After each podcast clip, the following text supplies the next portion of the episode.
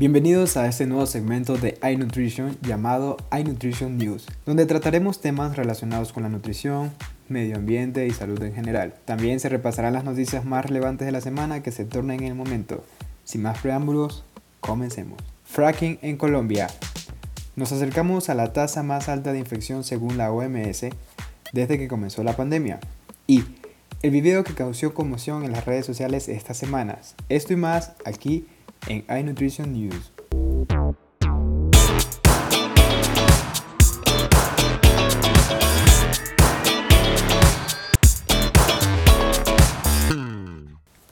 El pasado miércoles 14 de abril, según un reporte de la cadena de radios Uniminuto, sacó un artículo hablando sobre el tema de fracking en Colombia, el cual se contempla la firma de cuatro planes piloto de fracking para este 2021, como proyectos de investigación para conocer la viabilidad de implementar la extracción de hidrocarburos no convencionales en el país.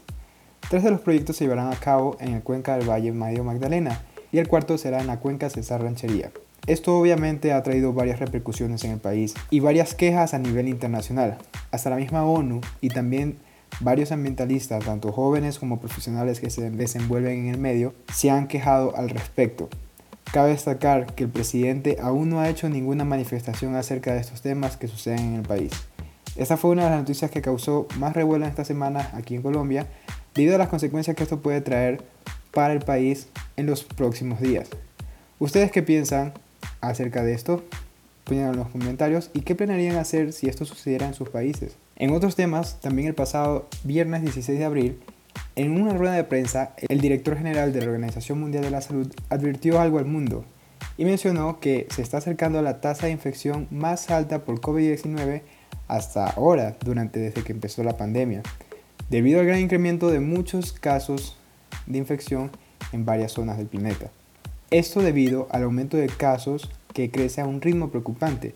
A raíz de esto también el, el director mencionó, a nivel mundial, el número de nuevos casos por semana casi se ha duplicado en los últimos dos meses, especificó. Según sus datos, estas cifras indican que el avecinamiento de la tasa más alta de infección se acerca. Cabe destacar que esto obviamente es muy difícil de controlar a nivel internacional y pues de acuerdo a varias políticas gubernamentales de cada país tendrá que implementar para reducir la tasa de infección. Un consejo desde iNutrition será usar siempre las medidas de distanciamiento y de higiene personal.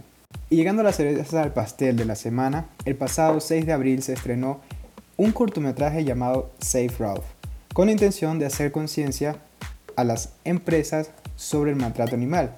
Esto por lo que sufren los alemanes en la experimentación cosmética, pruebas alimentarias y entre otras más. El cortometraje además trae un aclamado cast de famosos como Taida Waititi, como la voz de Ralph, Zac Efron y entre otros grandes de la industria hollywoodense. Esto causó un gran revuelo en las redes sociales, con la que muchos youtubers, entre otros influencers, empezaron a publicar varias listas de marcas que no hacen pruebas en animales y otras en las que sí lo hacen. Esto obviamente para llamar a la audiencia y poder fijarse más en las cosas que compran, obviamente si quieren apoyar el maltrato o no apoyar el maltrato animal. Gracias a este video, Human Society International en la última semana también recibió grandes aportes donativos para la lucha contra el maltrato animal. Si quieres saber más sobre esto, puedes hallarlo también en el link en la descripción. Llegando a la sección de snacks en la semana, según una entrevista con la agencia de noticias Sputnik, la FAO menciona que la pandemia aumenta 19% su inseguridad alimentaria en América Latina y el Caribe, registrando un aumento del 19%, con lo que 44 millones de personas más se vieron afectadas por la inseguridad alimentaria moderada o grave incluyendo 21 millones por la inseguridad alimentaria grave. Esas fueron unas de las noticias más relevantes para empezar con esta sección de iNutrition News. Esperemos que les haya gustado y nos vemos en otra ocasión.